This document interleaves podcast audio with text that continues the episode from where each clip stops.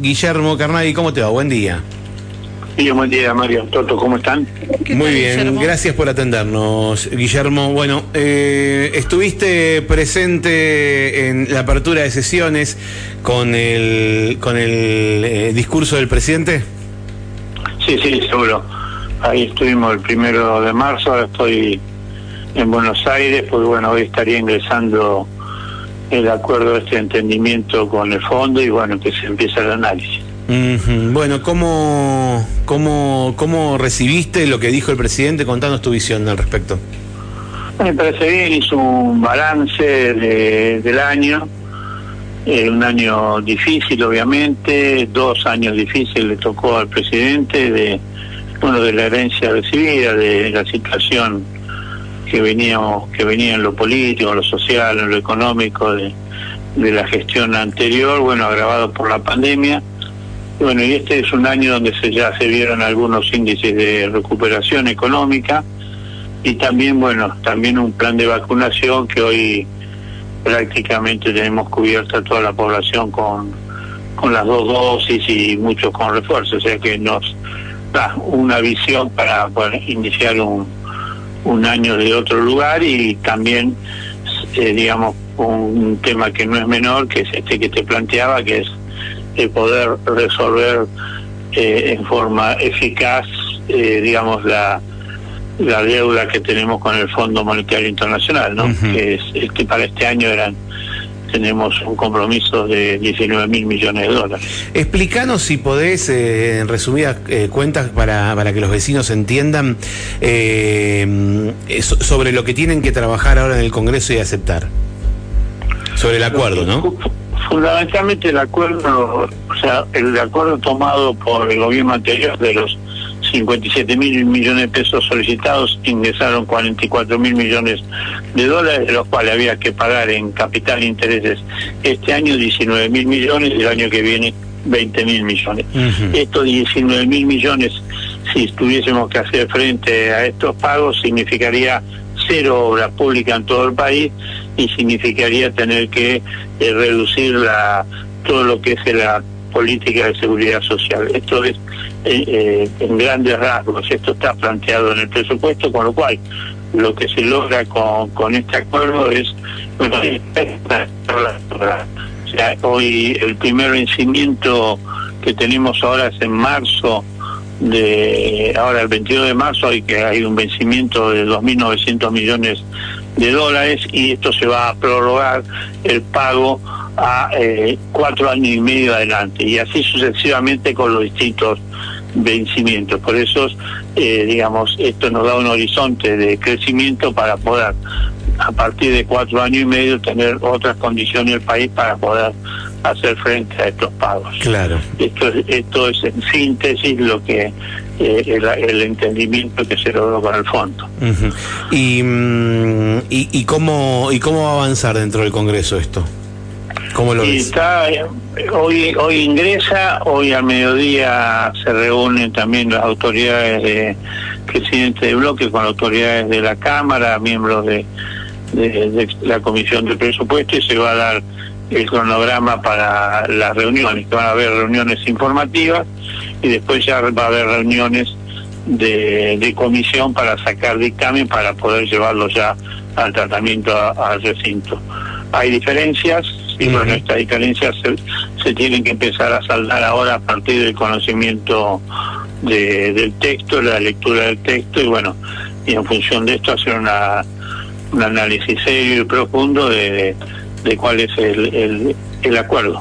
¿Y, ¿Y dónde estaría el conflicto? Recién decías hay diferencias. ¿Cuáles serían los puntos en conflicto? Bueno, hay diferencias dentro del bloque, son explícitas, la, la planteó Máximo Kirchner con la renuncia a la presidencia del bloque, no al bloque, sí a la presidencia. En realidad, eh, lo que planteaba un, un grupo de, compañeros es que se tendría que haber negociado en mejores condiciones. Ahí en eso en eso sería la, la diferencia, ¿sí? Pero bueno, hasta no conocer el final de la letra, eh, esta discusión es en función de los anuncios eh, que hizo el, eh, el ministro, con, el jefe de gabinete. Y ahora, bueno, ahora vamos a avanzar en la, discusión, bueno, tratando de, de, acercar las partes y lograr el mayor consenso posible. ¿Y vos dónde estarías parado, Guillermo? Yo creo que el presidente fue claro que es el mejor de los acuerdos posibles. O sea, no hay nada para festejar, no es una cuestión que, que uno festeje este acuerdo, pero es una condición necesaria para eh, plantearse un horizonte de, reactivación y de crecimiento. Cuando por eso, por eso yo trato de volcar en palabras, o sea, decir, bueno, ¿qué significa estos casi 20 mil millones de dólares? Cero obra pública y reducir todo lo que es la seguridad social, o sea, todo un gran ajuste para poder pagarlo, digamos, como estaban planteando los vencimientos eh, de la deuda tomada por el gobierno anterior, deuda que no ha dejado a dos metros de, asfalto.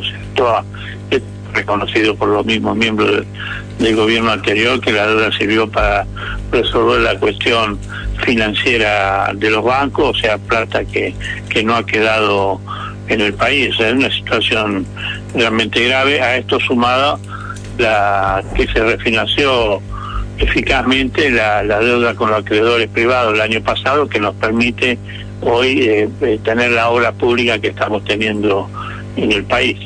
Así que era, eh, digamos, el gran condicionante para el crecimiento. A todo esto agravado, obviamente, por la situación de la pandemia, que bueno, que no solo afectó a la economía del país, afectó a la economía de todo el mundo. Y ahora, para agregarle otra dificultad, el, conflicto bélico en Ucrania. Sí, sí, totalmente. Eh, Guillermo, em, bueno, ¿qué, ¿qué, otro tema de interés particular, digo, que, tengas van a, van a tener que tratar eh, en las próximas sesiones en el Consejo? En el Consejo, y hay una serie, una serie de leyes que ha presentado también para ser tratadas, que era el listado de leyes que finalmente no pudimos tratar extraordinarias, que tiene que ver también con, impulso y, la reactivación y fomento a distintas actividades. Está el tema de, del marco regulatorio de para la producción de, cannabis medicinal, eso va a generar, de acuerdo a lo que dijo el presidente en el discurso, 10.000 puestos de trabajo, la ley de promoción de, de la industria automotriz también, eso también eh, en línea con lo mismo, todo para generar mayor actividad, la ley el proyecto de promoción de electromovilidad, también eh, el régimen de fomento de desarrollo agroindustrial, también está el, la ley de promoción de hidrocarburos, o sea, son todo un paquete de leyes que, bueno, que tienden a generar mayor inversión, mayor política de fomento para generar eh, actividad, para generar empleo. Fundamentalmente estos son, digamos, la agenda fundamental que planteó el presidente en su discurso que vamos a tener que llevar adelante. Ahora entiendo yo que en e, estas primeras semanas de marzo lo que va a ser excluyente en el tratamiento es el tema de del entendimiento con el Fondo Monetario Internacional, tanto en diputado como en senado. tal cual, tal cual. Guillermo, antes de dejarte, hablemos un poquito de, del peronismo neuquino, eh, cómo, cómo viene hacia la interna, eh, hacia, hacia la elección que van a tener para definir autoridades. Viene, o sea, estamos al 29 de marzo, hay una se, se hacen las presentaciones de la lista de nuestro espacio, nuestro sector, que lidera Darío Martínez. Estamos haciendo un, encuentro este sábado, a las 18 en Neuquén. Y bueno, ahí se van a empezar a, delinear eh, las listas y las posturas, la propuesta para la, la elección el 24 de abril. Una elección muy importante porque los compañeros y las compañeras que resulten electos son los que van a tener la responsabilidad de la construcción de la propuesta electoral, tanto en la plataforma como en el, en el ser parte del armado del frente de todos. Eh, esta es la idea, o sea, la, vocación frentista está, a los bueno a los a los partidos que ya hemos integrado, estamos integrando el frente de todos, la idea es, es ampliar este espacio y esta responsabilidad va a caer en los compañeros que salgan electos en los niveles provinciales y también en los niveles eh, locales y también definir una forma para, en caso de que no haya consenso con las candidaturas, resolverlo vía una interna. De la misma forma, eh, recordarás vos que se hizo en San Martín de los Andes, cuando, bueno, eh, estaba la, candidatura de Martín Rodríguez y Fernanda Exactamente, tal cual. Pero una interna que resuelva que resuelva las candidaturas para el otro día, y pongo el ejemplo de San Martín, porque al otro día todos juntos con vistas a las elecciones. O sea, que no nos pase como en Villa La Angostura, que se hizo una interna y luego un grupo eh, presentó listas por, por afuera, obtuvo solo 500 votos, pero son los 500 votos que le faltó a nuestra candidata Mirta Gómez para acceder a la intendencia. Claro, ¿sí? claro Así que estos estos son los temas centrales en cuanto a la cuestión electoral para para trabajar con vista al 23 que definir a la interna no va a quedar mucho tiempo porque las últimas elecciones el gobierno provincial que es el que convoca elecciones la está la estaba convocando para para abril con lo cual estaríamos votando o sea si se repite este escenario que sería lo, lo que uno puede especular, porque es lo que sí son las dos elecciones anteriores. termina la interna y estamos a un año de las elecciones de gobernador, intendentes, eh, diputados, concejales y bueno, eh, con lo cual los plazos son cortos y en el segundo semestre se habría que definir o por acuerdo o por interna, eh, que no está mal, una interna abierta, una interna desde nuestro espacio para definir las candidaturas.